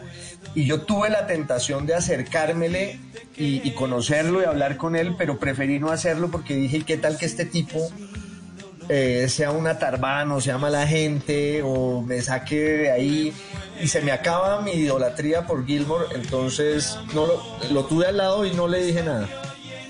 Ah, ni, ni un autógrafo ni una foto. No, no fui capaz. Pero- pero es yo muy me curioso, imagino, y yo imagino a. y yo imagino a Gilmore en la otra esquina, puta, ese es Costaín, ¿será que me a hacer? pues? El libro bueno. El de Pero Álvaro Gómez, sí. De firmó el de Álvaro de Gómez. que, de que Gilmore tuvo una experiencia, una experiencia que yo le iba a preguntar por ella, terrible en, en Bogotá, y es que él es muy amigo de Chucho Merchán, Gloria Nacional. De Y, y en el año en el año 92 Chucho Merchán se lo trajo a un concierto a Bogotá a David Gilmour, a Roger Daltrey de The Who y con tan mala idea de que era un concierto ecológico que ocurría primero en Cali y después en Bogotá. Sí. Y en Cali, los narcos de- del cartel de Cali eh, amenazaron a todas estas estrellas porque iban a dañar la gramilla del estadio y les tocó salirse volados eh, por amenazas que, que llegó un narco y les dijo, papito, le dijo a Gilmore, papi, eh, con la gramilla no se mete. Y entonces, pues eh, yo casi me le presento diciéndole, doctor Gilmore, yo vengo de Cali. Vengo de Colombia. Cali. Yo, estoy- yo hice Popayán, Cali, Bogotá, señor. Pink Floyd hasta ahora en la tardeada. ¿Cuál puede ser el personaje, Pani, que haya conocido? Pues, pues es- eh, usted sabe que, que a, mí, a mí me gusta el fútbol y, y cuando yo trabajé en Univisión, pues eh, ahí desfilaban mm, varios de los deportistas más, más importantes. Mis primeros meses ahí eran como, yo decía miércoles, ahí está Oscar de la Hoya, que no es futbolista, ¿no? Pero el miércoles está Oscar de la Hoya, no puedo creer que esté aquí, eh, eh, Beckham, pero dentro del equipo de, de comentaristas que había en esa cadena había dos tipos supremamente importantes en el mundo del fútbol. Un balón de oro, que es eh, Risto Stoikov, eh, que jugó en el Barcelona, que es el jugador más importante de, de su país en la historia. Y estaba otro, eh, que era el Bambán Zamorano, delantero del Inter, goleador Por favor. del Real Madrid, Claro. eh, o sea, tal. Y ellos no solamente pues eran, eran, eran comentaristas ahí, sino más eran unos tipos muy asequibles, o sea, uno hablaba con ellos, tal, y, y en algún momento hicimos unos torneos de fútbol en donde el equipo mío, que era el equipo de, de digital, jugaba contra ellos y esto para nosotros era, o sea, teníamos mañana partido contra Stoikov, contra Zamorano, contra eh, Félix, que había sido arquero de la selección de México, eh, o sea... y la paseada que les pegaron. La paseada que les pegaron. No, no, porque ¿Cómo? primero ellos, ellos ya tenían cinco, ellos, o sea, Stoikov te- mm, llegando a los 60, ¿no? Y además ellos pues van a jugar fútbol porque quieren, para nosotros era el partido de la vida, ¿no? Nosotros mm, jugamos, a- a- si nos rompíamos una pierna no la rompíamos, teníamos que ganar. Pero lo curioso era que Stoikov, que se tomaba eso de, de recocha, eh, decía, no, yo tapo. Entonces él, tapaba y les íbamos ganando ese partido 3 3-2. Y Stoikov se, se saltó la piedra y dijo, yo, yo, un momentico, es que yo no pierdo. A ver, otro que otro que tape y yo salgo. Y sal- salió, nos clavó dos goles, acabó el partido y se fue. Y dijo, yo no, yo no pierdo. Yo, yo tengo un balón de oro en mi casa, yo no puedo perder contra ustedes. Y ganado. y claro, con cincuenta y tantos años. Famosos como Pacheco. Esos sí son famosos como Pacheco, Costaín. ¿O no? Famosos Sí, como claro. Pacheco. Pero no más famosos que Pacheco. Yo creo que No, más famosos no, hombre, Pachico, es que es una cosa. Pero yo creo que el- de los más famosos que he visto en la historia, inauguración del Mundial en Alemania, Paniagua, en Múnich, en ese estadio espectacular. Y en una inauguración de un Mundial, en una final, usted ve a todos los personajes en ese estadio. Están todos los personajes. Sí. Están los futbolistas, los reyes, los todos. Las modelos. Vi pasar, ve uno pasar a Pelé, viene Beckenbauer, pasa lo- Pero de pronto vi una nube de, de fotógrafos, una nube gigantesca de fotógrafo y camarógrafo, Maradona. Lo había contratado una emisora española y no lo dejan hablar. Entonces todo el mundo alrededor, Diego, Diego poniendo el micrófono, y de pronto Diego Armando Maradona ve al profe Alfaro, que trabajaba con nosotros en Gol Caracol, ¿se acuerdan? El profe Alfaro, que todavía cada vez que crack, puede crack. Y, y hace una super llave con Don Javi. Bueno, y ve a Alfaro y es como si, como si eh, Constaín ve a Pacheco. Así, Alfaro, la emoción, la emoción. Y yo cuando vi la cosa le dije al profe Alfaro, profe, ayúdeme, yo quiero una foto con, con Diego. Pero claro, eso, eso, ellos se saludan siempre como de beso en la boca y todo, los argentinos así como futbolistas son como de beso, como muy, muy emocionados. Eh, pero lo hacen como de mucho cariño, son muy... Y le dijo, mira, te presento a mi compañero de Caracol, ahora Alfredo Vargas. Foto, me toma la foto y no quedó. Qué Un envidia. dedo encima. Yo dije, no, lo sigo persiguiendo. La siguiente ocasión, ya subiendo al ascensor, pero se me metió William Vinasco. Entonces la foto está con William Vinasco y Maradona, pero me la tomé. Pero me la tomé. Eso es nada que el, que el Photoshop no, no arregle, ¿no? Bueno, sí, pero, pero tenía que tener. Poder sacar a Maradona y guardar la foto con Vinasco. Pero yo creo que en ese estadio, eh, Costaín, el- eh, mire, le digo, había figuras como Pelé, como Beckenbauer, que me acuerde, como grandes, grandes, grandes. La- el más famoso era Diego Armando Maradona, pero, famoso de paralizar, de muchos fotógrafos y camarógrafos alrededor. Pues, es tomarse una foto con Dios. Eso sí, Eh, eh, sí, ¿Cómo sí, hacemos? Sí, sí, para Por lo menos sí. con la mano. Mm. no digo yo. No, pero, pero- Esa fue la pero que es que- tapó la foto. Pero es que yo creo, pero es que yo creo que en la historia del deporte no hay épicas como las que hizo Maradona realmente. O sea, Maradona cogió un equipo como el Napoli, que era un equipo de tercera categoría, lo volvió campeón. Y ya lo que hizo en el partido eh, con, con- con Inglaterra, con las Malvinas calientes, con todo el rollo, eso, eso, eso ningún otro deportista, creo yo, que, que- que ha construido alrededor de él una, unas épicas como, como, como- como esas. Sí, Hay un muy buen documental, hay un muy buen documental sobre él que, que publicaron hace apenas dos años tal vez, con- con- sobre su historia, con imágenes realmente inéditas donde, donde, donde de alguna manera eh, casi que uno entiende por qué termina como termina, ¿no? Por qué eh, a la edad que tiene, siendo tan joven, eh, toda la responsabilidad de la fama, toda la responsabilidad de, de la idolatría que la gente sentía por él, sencillamente se lo, se lo, se lo traga, ¿no? Y, y- donde cuentan paso a paso cómo termina involucrado con, con la mafia, eh, casi que, que sin darse cuenta termina siendo un activo de esa mafia italiana. Es, es, es una historia bien, bien fregada, uno critica un montón, pero, pero el tipo, el tipo a los a los veintipico años uno manejar ese volumen de importancia eh, y esa cantidad de plata y todo eso.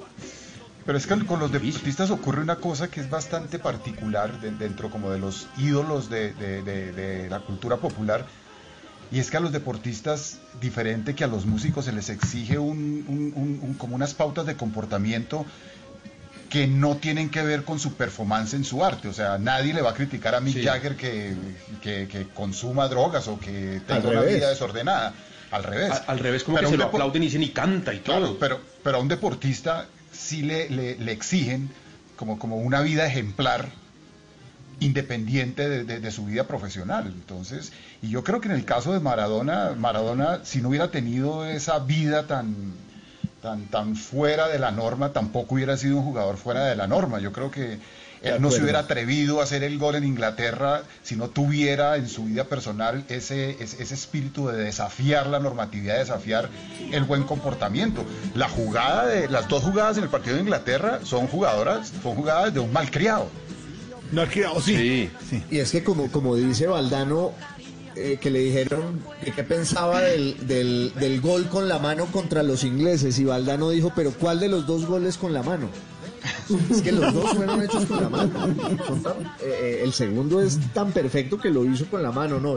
Yo soy de la iglesia maradoniana y soy totalmente indulgente y le celebro todo, sobre todo sus defectos, porque es que ser Dios eh, es una carga muy pesada en esta vida, Pero pare- como pero- para pero- pasarla a palos secos. Pero minuto, ¿y entonces Messi y Pelé abajo o qué? Para mí sí, pero, pero muy abajo. Sí, para mí también.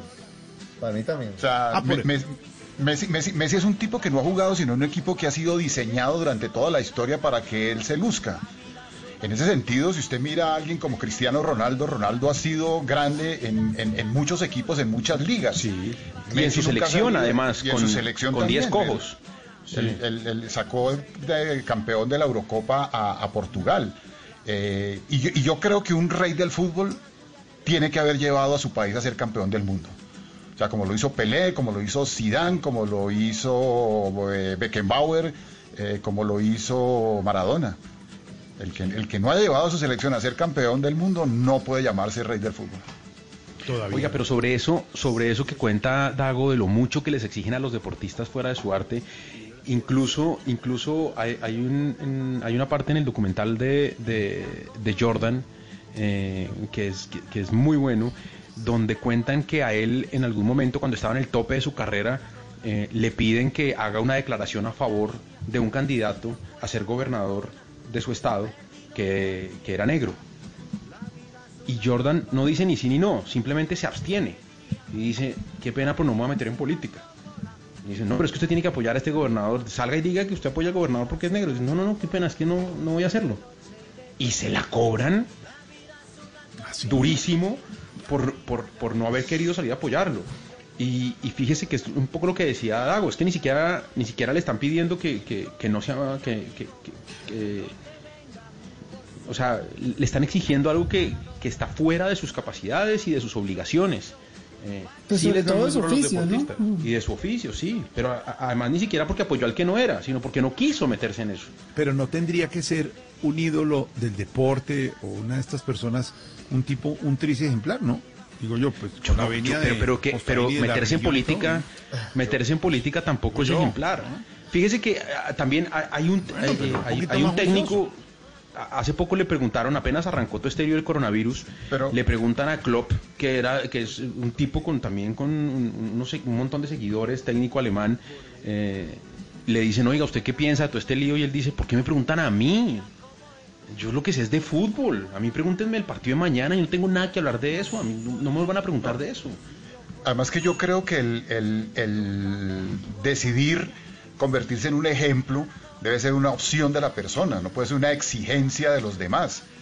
Entonces, si alguien quiere asumir la aburridora función de ser ejemplo para los demás, pues él, de él dependerá. Pero que ya se le exija a las personas convertirse en ejemplo incluso por, por, por encima de su voluntad, me parece que va contra cualquier tipo de autodeterminación y de... y No, de- pero además está que, que ya siendo buenos jugadores son un ejemplo, es decir, los suyos están acuerdo. cumpliendo, sí. De acuerdo. ¿No? ¿Qué más ejemplo que ese? Ser, ser el mejor en lo que uno hace es el ejemplo. Porque de resto, pues la sociedad siempre busca héroes y mártires para expiar su conciencia, que eso es lo otro. Y, y lo dijo Maradona, lo dice en el documental. dice lo que pasa es que la gente quería expiar sus pecados conmigo. Ah, entonces se vuelve como una figura ahí expiatoria y propiciatoria porque descargan en él el deber de, de cargar niños, besar viejitos, eh, ser decente, no consumir nada y ser el mejor dentro de la cancha, pues es imposible. Mejor dicho, tendríamos que dividir el ser profesional en una cosa y, y, el- y el- y su ser persona en otra. No se, no se podría sumar. Sí, ahora lo, lo que sí pasa es que muchas veces ellos mismos ponen eh, a disposición su vida privada, entonces Claro, creo que esa es parte de, de- de la... A uno no se le meten al rancho si uno no abre el rancho un poquito, ¿no? Estoy de acuerdo, estoy de acuerdo. Entonces, eh, eso tiene unas consecuencias, ¿no? Eso, y a ellos les gusta, y bueno, y ahora con las redes ni hablar, entonces... ¿no? sí, y además vende. si pone el niño en redes y si pone la fiesta y si pone, pues si te critican, No puede Claro, y usted, y usted ¿no? cae siempre en la misma discusión en el caso de Maradona, en el caso de Diomedes Díaz, en el caso de Michael Jackson, y arranca usted a ver la historia, pero es que, pero es que, pero es que una cosa es una cosa y otra es otra. Entonces que dividimos el ser el mejor cantante del mundo, o el mejor intérprete vallenato y compositor del mundo, o el mejor jugador del mundo de, de fútbol, con el ser como persona, es, es, es un debate para toda la vida, ¿o no? Porque Yo digo que sí, Sí, sí, sí. yo digo que sí, que, que- que sí se debe, se debe separar el, el, el- el arte o la profesión o el trabajo de una persona de cómo le dé la gana manejar su vida personal. Mientras no sea político, digamos, mientras no sea líder, eh, líder, eh, como decía Paniagua, líder en política, digamos, porque pues No, presidente... pues si se meten en política se, se exponen a que ese mundo creo- los, los escrutine, ¿no? Ha- Hay un caso de esos que yo, yo soy partidario de separar siempre la obra de la vida y quedarse por lo general con la obra y no con la vida. Y, hay casos extremos como Céline, un escritor francés que, que, era colaboracionista y pronazi y es uno de los mejores escritores del siglo XX. Pero hay un caso en el que yo ah, pongo un punto y- y que para mí es excepcional y es el de Neruda. Porque Neruda era un pésimo ser humano, pero sobre todo es que fue un pésimo padre de familia. Y yo digo, eh, me quedaría solo con la poesía de Neruda y no me importaría lo otro, pero sobre todo que Neruda posaba de ser un benefactor de las masas y un redentor de los desvalidos y un vocero de, de- de los débiles y él era, eh, pues fue un desgraciado con su propia hija. Entonces hay casos en los cuales si la obra pasa como por esa prédica de altruismo, uno sí debe juzgar el comportamiento de la persona, pero si la obra no implica una prédica de altruismo, pues ahí sí cada quien verá qué hace. Es decir, Mara-. Maradona nunca dijo voy a ser queridísimo, él fue así. Sí, Él exacto. Ha sido así, exacto. Entonces no, pero sí ayudó a mucha gente, él sí ayudó a mucha gente en su estilo, pues. También insulta a otros, ¿no? También tiene un rollo y no.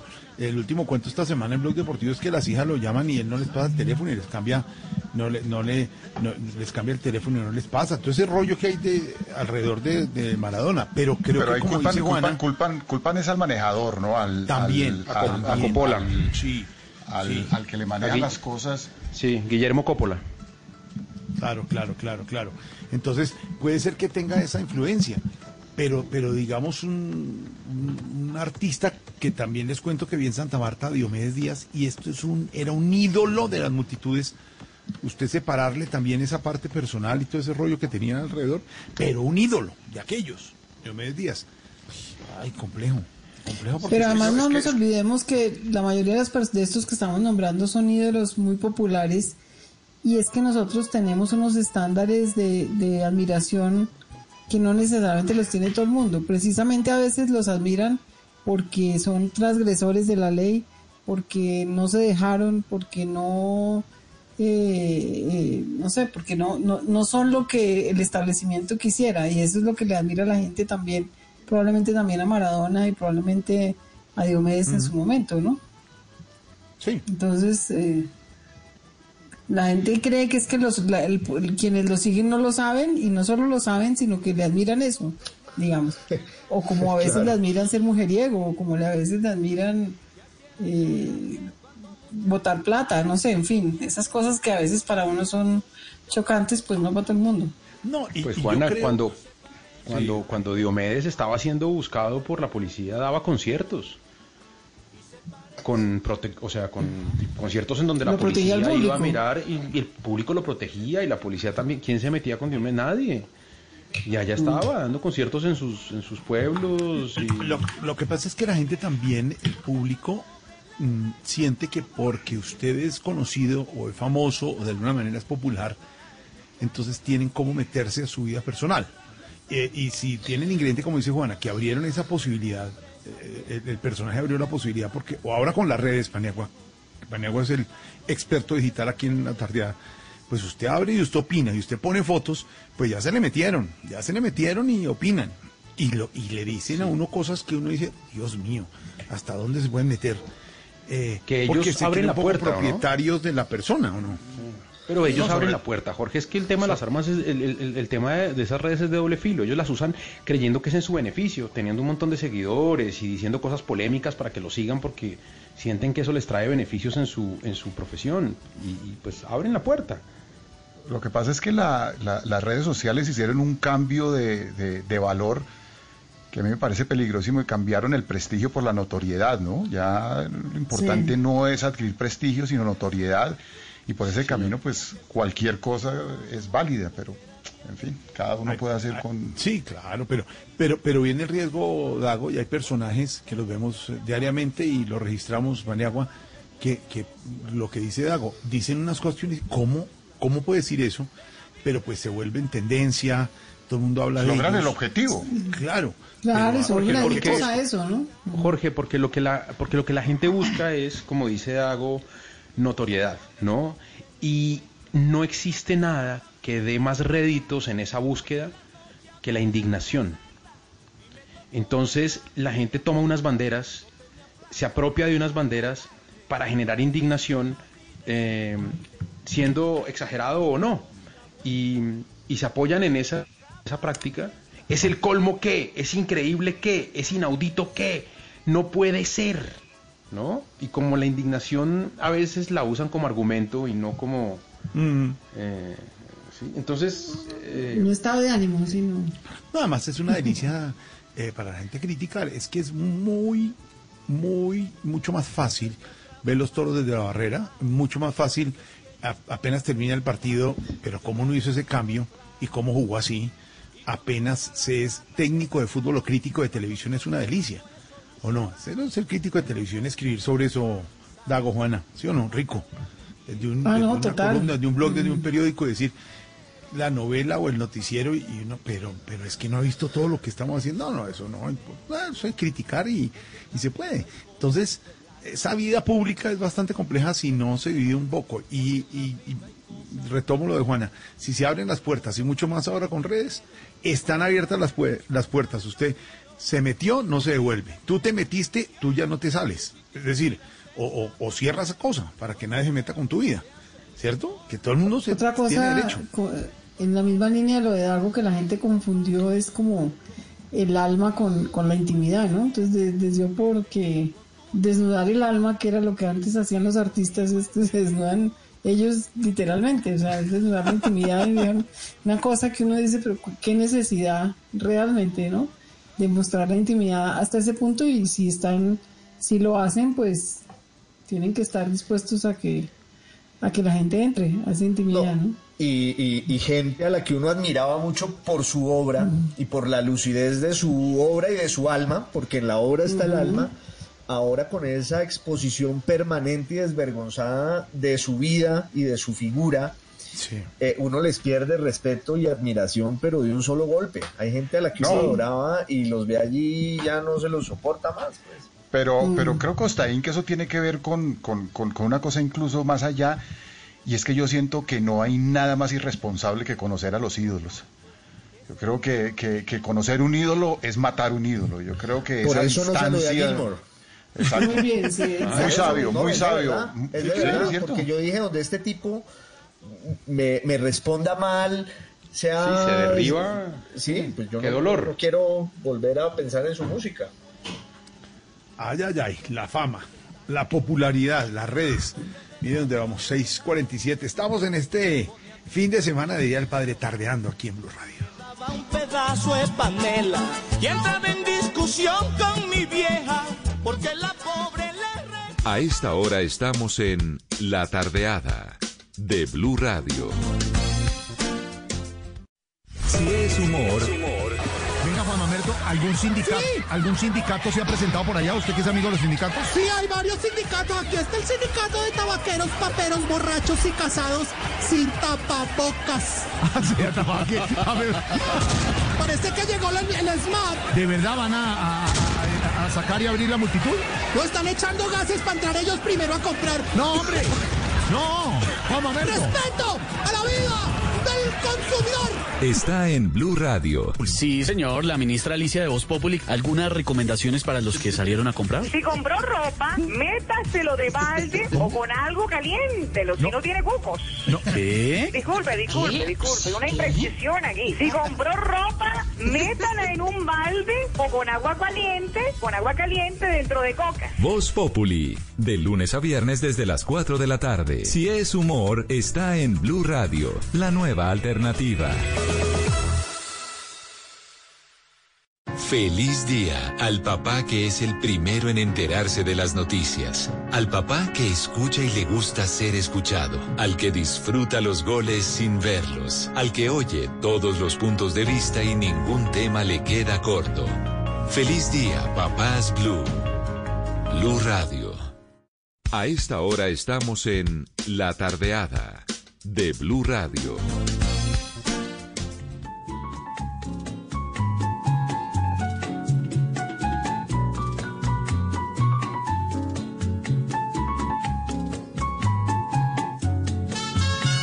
que tratas de insinuarme con tus actos.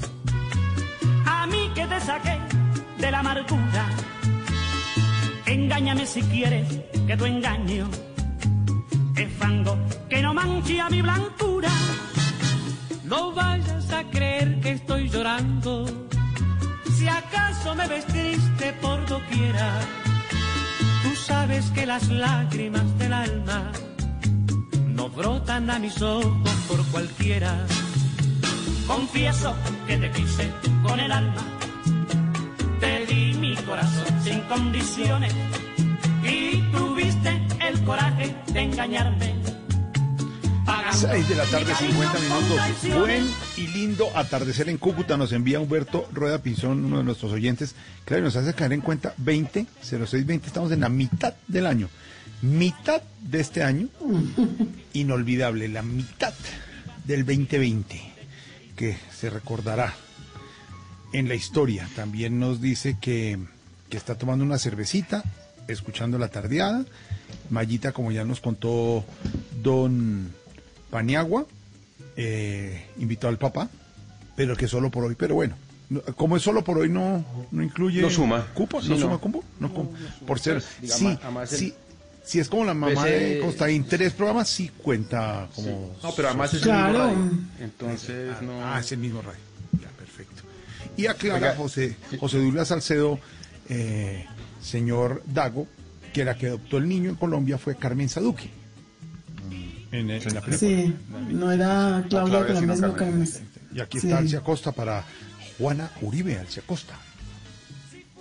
Bill Gitano te dijera tres frases que contengan brujería. Que vayas por el mundo muerta en vida y vivas mil años de hechicería. Odio gitano, esa la canta con Julio Jaramillo.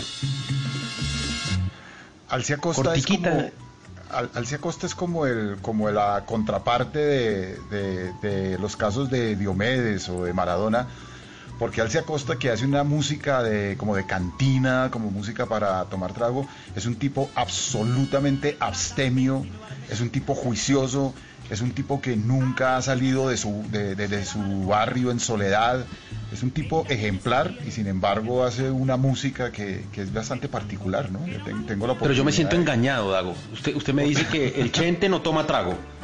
Me dice que Alcia Costa tampoco. Y digo yo, y entonces nos- los que lo oímos, ¿qué?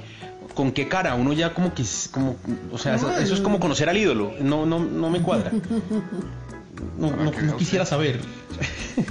Y Alcia Costa me parece a mí que es el, el ejemplo perfecto de lo que es la interpretación, ¿no? Lo que es el Sí, estilo, total. lo que es el, el, ser único en, en- en- en- en un arte, ¿no?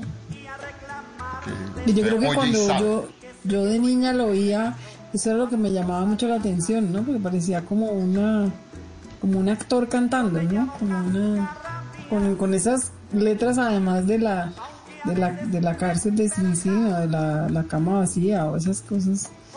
Y, Es que- no, es que- no, es que- es que era increíble oírlo. ¿no? Es que es una especie de Hamlet.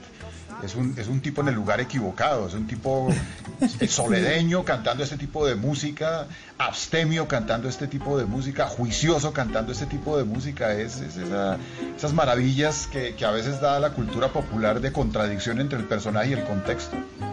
Es la reencarnación de Hamlet.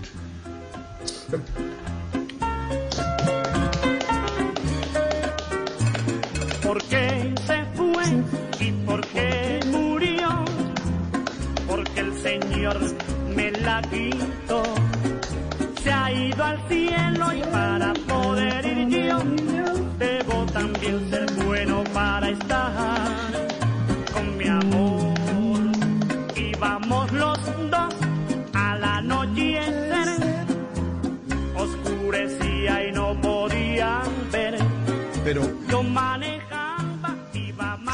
oscuro, ¿por qué va más de 100?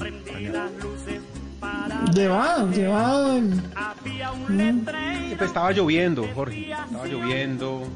Y el letrero. Y el letrero también, pues el, el Enamorado, siempre ¿no? y, y el letrero no, no, no ayudaba. pues. Además, enfrenó, él no frenó. Claro, no frenó, sí, sí. Nuestro W, el hombre de la música que mañana hará especial de música de Día del Padre aquí en la tardeada, eh, nos dice que el original de esta canción es en inglés The Last Kiss. No, que es Polanca, ¿no? Eh, Sí. Ya la, ya la buscamos para ponerla con W para que Creo que es inspire. Polanca. Pero en inglés llama- también iba más, en inglés también iba más de 100, encendió la luz para leer También, todo. en, inglés, en inglés también, también enfrenó. Enfrenó, Wayne. Wayne Cochran. Ya la buscamos para... Pero, Pues la que menciona Polanca, en mi casa también Polanca se oía mucho. Divino, ah, Polanca. bueno, ah, bueno, Polanca, te tenemos Polanca. Sí, Polanca, por Recuerdo del favor. papá, voy recordando la música que se oía. Pues casi toda la primera balada mexicana fue refritos de Polanca, ¿no? Sí. Refritos. Well, where, oh, where can my baby be? The Lord took her away from me. No, me quedo con Alcia Costa definitivamente, está muy baboso. Toda la vida. Toda la vida. Y además las carreteras de acá tienen muchas más posibilidades de que ese carro se haya ido para se haya sí. muerto todo el mundo. sí. Se estrella uno además por allá por fuera y llega la, la ambulancia. Aquí la- el chiste es que no. Si- usted la- mueren los si usted- brazos de uno. Y, y- Si usted va en la freeway se a más de desangra. 100, pues sí es normal. En cambio, usted en la línea más de 100 no tiene ningún sentido. Es- Eso es lo que hace que la de Alci le guste mucho más a, a Dago. La de imaginación y el carro. mi amor. Y vamos los dos a la noche Sí, tiene más. oscurecía y no podía. Ponga adelantico en inglés, ponga adelantico en inglés, eh. Pues ahí, ahí,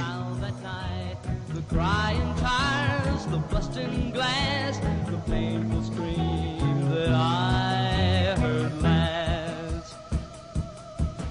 Well, where, oh, where can my baby Claro, be? él, es, él, él va en Jaguar, en cambio el otro va en Renault 12. Esa es la diferencia, lo que hace él. Pues estaba, total. ¿Mm? ¿Por qué se fue y por qué murió? Frankie Wilson.